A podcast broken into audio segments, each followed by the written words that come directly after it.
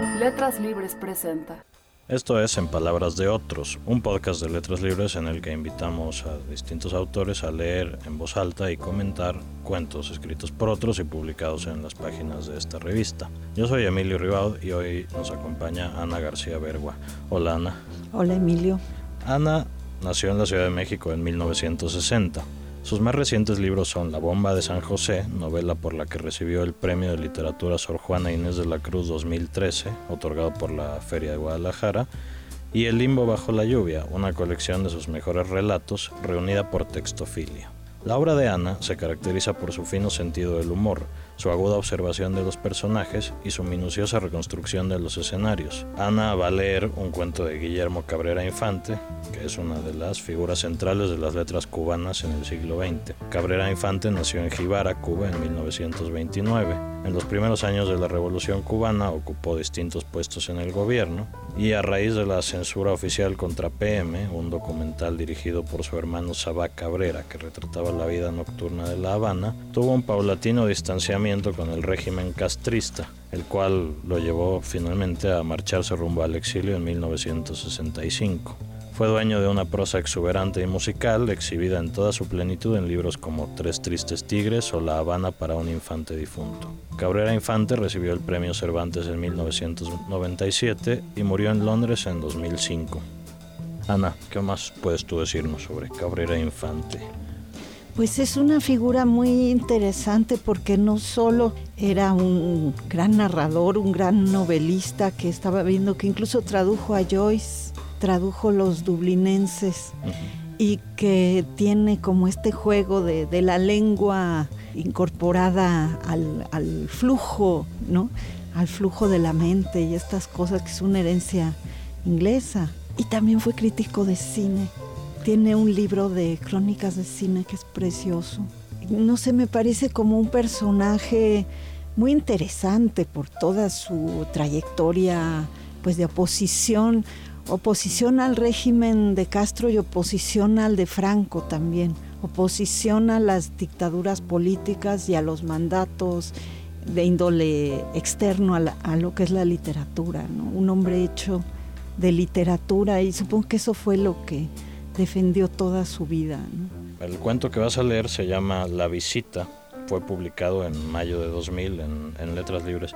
¿Por qué te llamó la atención este cuento? Me gustó mucho porque es un cuento ligeramente terrorífico, solo que el terror está un poco, está muy contenido dentro de este tono muy distinto de lo que es su literatura, La Habana para un infante difunto, Los tres tristes tigres, todo esto. Es, un tono contenido y eso lo hace, eh, pues ya lo decía yo, más, más aterrador. Y por otro lado, hace una alusión a una novela de Graham Greene que se llama El Ministerio del Miedo. Cuando lo leí me di cuenta de que quizá habría como una conexión secreta entre la obra y la figura de Graham Greene y la de Guillermo Cabrera Infante, ¿no? Este mundo como de, espías, de toda esta cosa política medio kafkiana, pero vista ya desde los ejemplos concretos del en el caso de Green de pues, las guerras mundiales, de los bloques, después la Guerra Fría, y en el caso de Cabrera Infante, pues toda esta oposición al régimen eh, de Fidel Castro y, esta vida de ser espiado, de ser vigilado, de ser criticado, todo, todo esto, ¿no? ¿Quieres comenzar con la lectura? Claro que sí. El hombre no estaba ahí y de pronto estaba ahí. Debí haberlo visto cuando entró, pero no lo vi. Después de una peritonitis por ruptura de la vesícula, con un catéter a través del pene, una sonda en la herida y dos botellas goteando agua y antibióticos allá arriba y detrás de mí, no estaba preparado para nada que no fuera a oír cómo ella contaba un cuento de su niñez allá en el Escambay pero con 15 kilos menos todavía era reconocible por mi barba y mi bigote y las gafas de aro de metal que son ya como una tarjeta de visita. Solo que era yo el que recibía la visita ahora. El hombre que había empujado la puerta sin siquiera tocar Se instaló, sin pedir permiso, en la banqueta donde ella descansaba los pies, casualmente junto a la única puerta. Al otro lado de la cama estaba el timbre para llamar a la enfermera de turno, pero quedaba fuera de mi alcance ahora. El hombre sonrió una extraña mueca de convidado de piedra.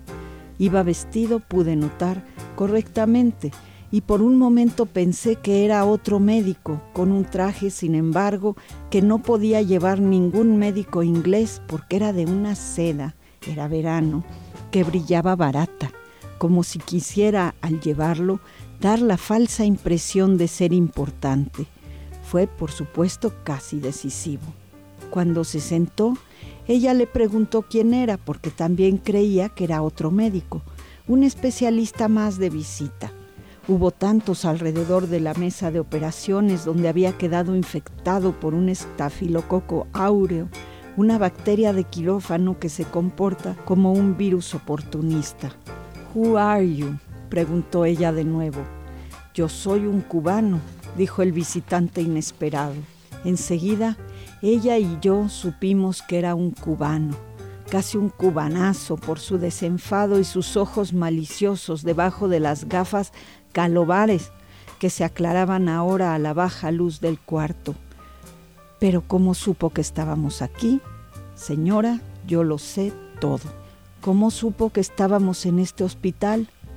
Era el Cromwell Hospital, donde me habían ingresado del Chelsea Westminster Hospital para combatir la infección, aislándome. Ah, fue muy fácil. Fui a los bajos de su casa y le pregunté a la vecina del sótano en qué hospital estaba él, señalando ahora. Así había hecho y así le habían dicho después de declararse enfático, muy buen amigo mío, y sabido que había sido trasladado a otro hospital. La mentira crecía creíble todavía. Me dijo que él se estaba muriendo.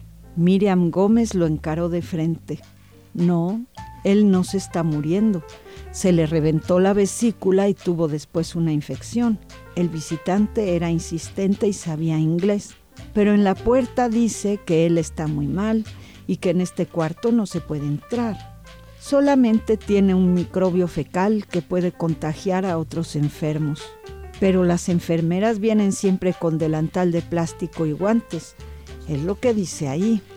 Yo estoy aquí sin delantal ni guantes, dijo ella decisiva. El visitante cambió de conversación cuando vio su resolución. Yo los vi a ustedes en el concierto de Rivera.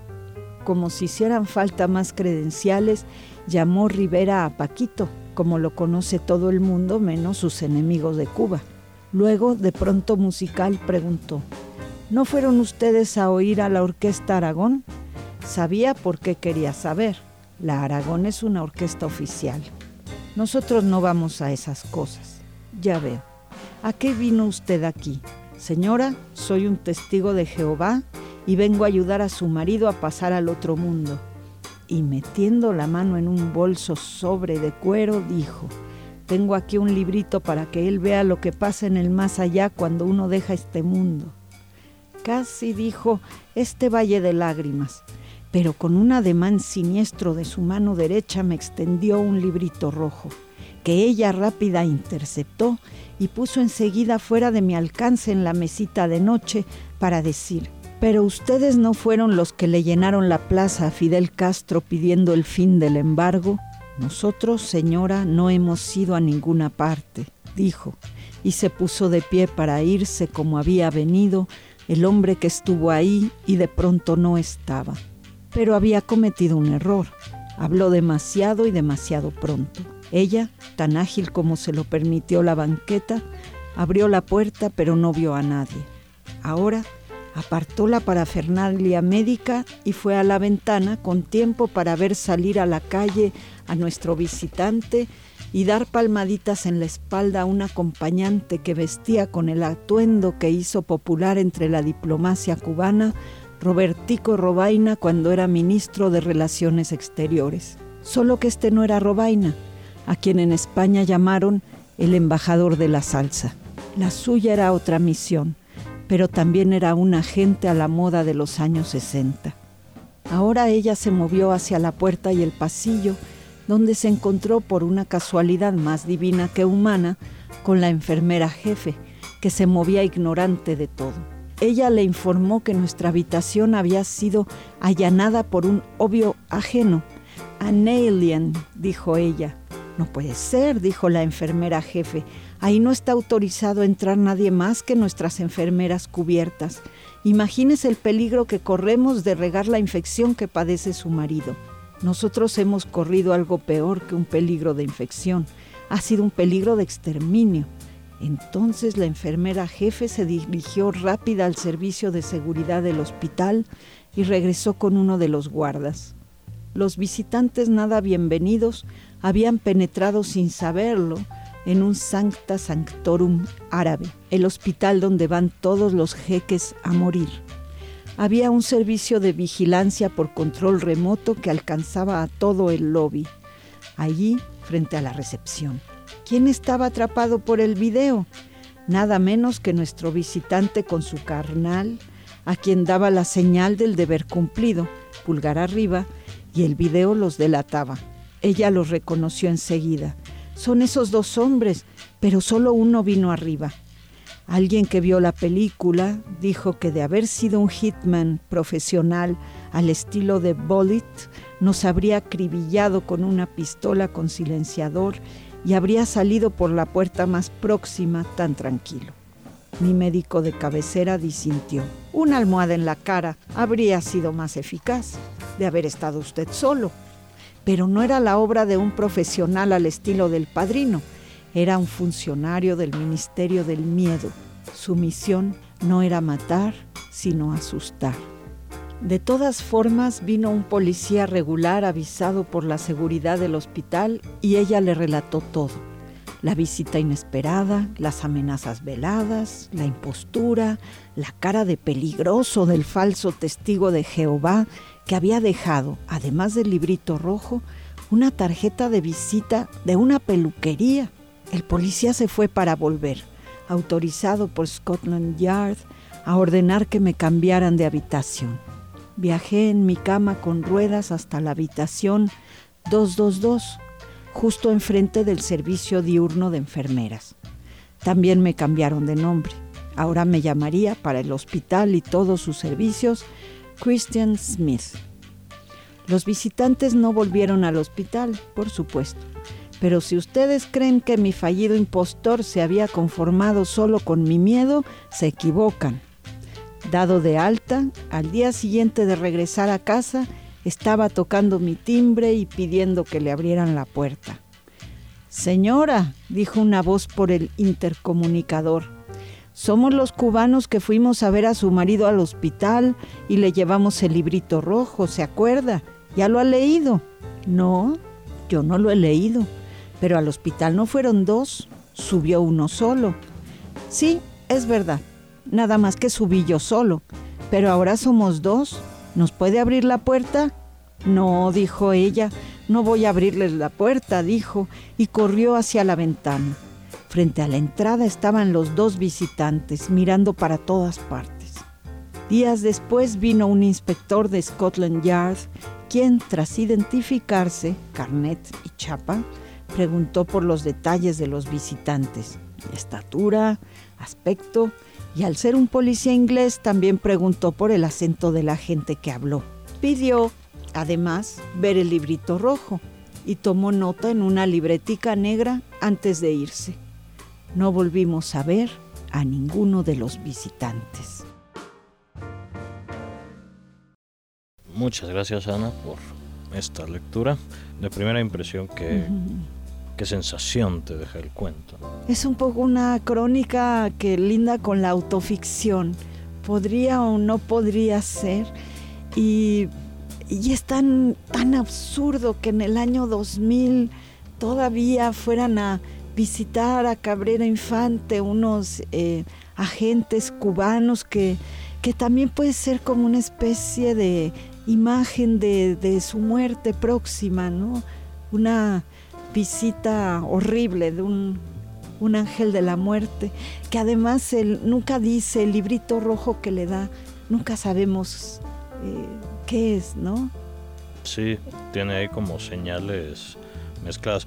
Eh, un detalle biográfico de Cabrera Infante es que efectivamente murió en un hospital en Londres como consecuencia de una infección después de una operación de cadera. Eh, digo, murió cinco años después de que esta crónica fuera publicada. No quiero decir que esta sea la crónica de eso, pero evidentemente era tuvo una salud frágil los últimos años de su vida. Esto es como un, era un panorama, pues desgraciadamente habitual en su vida. Y sí, ¿no? Desde el momento, desde la primera frase del cuento, esto de que apareció el hombre no estaba ahí y de pronto estaba ahí, ¿no? Sí, un fantasma. Sí, tiene esta cosa como medio fantasmal, tiene esta cosa de, del librito que le dan para que sepa qué va a haber en el más allá. Y la idea de que toda su vida finalmente pues se sintió perseguido, ¿no? Perseguido y probablemente atrapado. Quizá como decir, bueno, logró vivir en Londres, logró estar fuera del los tentáculos, digamos, del, de un régimen que lo hubiera tratado verdaderamente mal, pero quizá pensó que en el infierno estarían ahí los agentes cubanos, ¿no? Quizá después de su muerte no se podría salvar, ¿no? Sí, hay como este choque entre varios mundos, ¿no? Entre el mundo de Londres y el mundo de los agentes cubanos, también de pronto entre el mundo de la vida y el mundo de la muerte. Sí, esta, esta novela de Graham Greene, El Ministerio del Miedo, empieza con un hombre que se gana un pastel en una feria durante los bombardeos de la Segunda Guerra Mundial y no se da cuenta de que el pastel es una señal entre agentes secretos, ¿no? entre la resistencia y, y, de repente está involucrado en una trama que es muy enloquecida y hay una escena en la que está encerrado en un hotel, pues sabiendo que lo van a matar.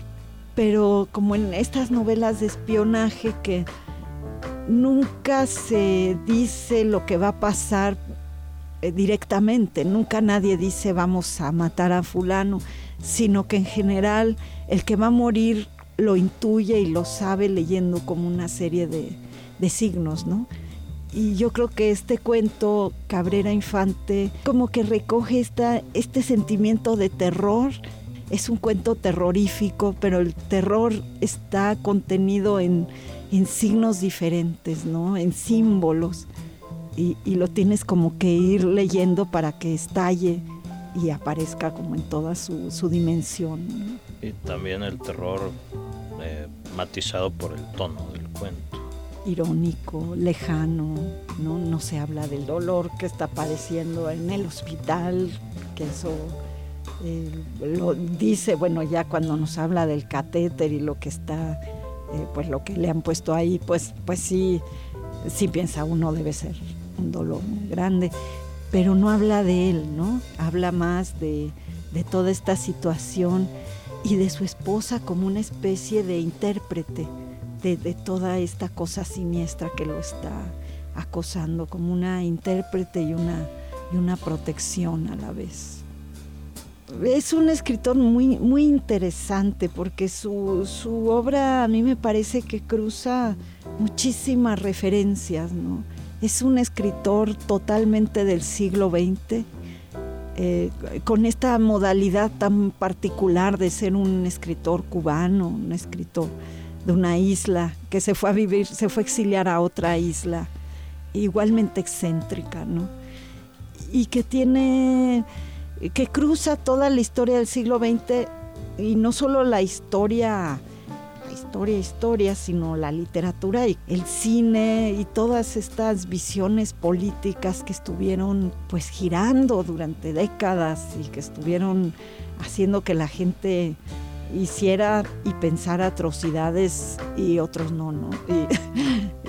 en aras de diversas causas.